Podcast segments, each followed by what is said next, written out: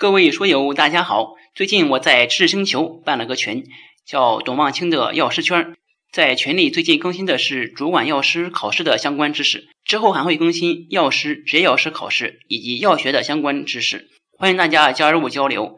现在加入只需九十九元，利用上下班、刷朋友圈等空余时间，每天十分钟，帮助您在潜移默化中轻松掌握药学专业知识。各位书友，大家好，欢迎做客董望清的药师圈。今天我们继续学习主管药师基础知识、病理生理学的知识。首先，我们先来看总论。总论里面第一个点呢是序论。序论里面有一个概念是病理生理学的概念，发生发展规律和病理变化，转归以阐明疾病本质的医学基础科学。病理生理学的主要研究方法呢是动物实验。第二部分呢是疾病的概论，体液性因子有内分泌、旁分泌和自分泌三种作用方式。死亡呢是指机体作为一个整体的功能永久停止，并不意味着各组织器官同时均死亡。枕骨大孔以上的全脑死亡称为脑死亡，为人的实质性死亡。脑死亡之后可终止复苏抢救，并能为移植手术提供良好的供体。第三点呢，我们看水电解质的紊乱。这里面首先呢要看水钠代谢障碍，这里面有分了几个点。第一个呢是低容量性低钠血症，特点是失钠多于失水，血清钠离子的浓度低于一百三，血浆渗透压呢低于两百八，伴有细胞外液的减少。病因机制呢主要是钠水大量丢失之后。仅给予补充水，主要的病理机制呢有两点，一个呢是肾丢失钠水，比如说长期连续使用高效利尿剂、肾上腺皮质功能不全、肾小管中毒等；第二个呢是肾外丢失钠水，比如经消化道丢失，比如说是呕吐或者腹泻；体液积聚于第三间隙，如胸腔积液、腹水等；经皮肤丢失，比如大量出汗。大面积烧伤等。第二点呢是高容量性低钠血症，又称为水中毒，血清钠离子浓度呢低于一百三，血浆渗透压低于两百八，但是体钠的总量正常或者增多，体液量明显增多。病因机制里面一个是摄入过多，一个是排出减少。摄入过多呢主要说是持续性的过量饮水，排出减少呢多见于急性肾衰竭。以及抗利尿激素的分泌过多。第三个是等容量性低钠血症，特点是失钠多于失水，血清钠离子浓度呢低于一百三，血浆渗透压低于两百八，一般不伴有血容量改变。病因与机制呢主要见于抗利尿激素分泌异常综合征，比如恶性肿瘤，比如肺部疾病等。第四个是低容量性高钠血症。低容量性高钠血症又称为高渗性脱水，特点是失水多于失钠，血清钠离子浓度呢高于一百五，血浆渗透压高于三百一，细胞内外液均减少。这个要和低容量性低钠血症对比，在低容量性低钠血症里面，只伴有细胞外液的量减少，而低容量性高钠血症呢，细胞内外液量均要减少。第五个是高容量性高钠血症。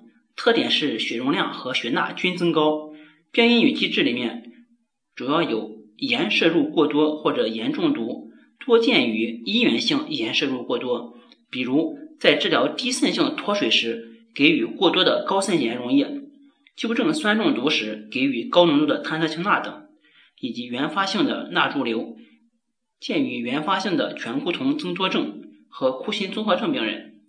第六个是等容量型高钠血症。特点是血钠升高，血容量没有明显变化。病因机制里面可能主要是下丘脑病变、渗透压调节点上移所引起的原发性高钠血症。最后一个呢是血钠浓度正常的血容量不足，又称为等渗性脱水。下面我们看钾代谢障碍。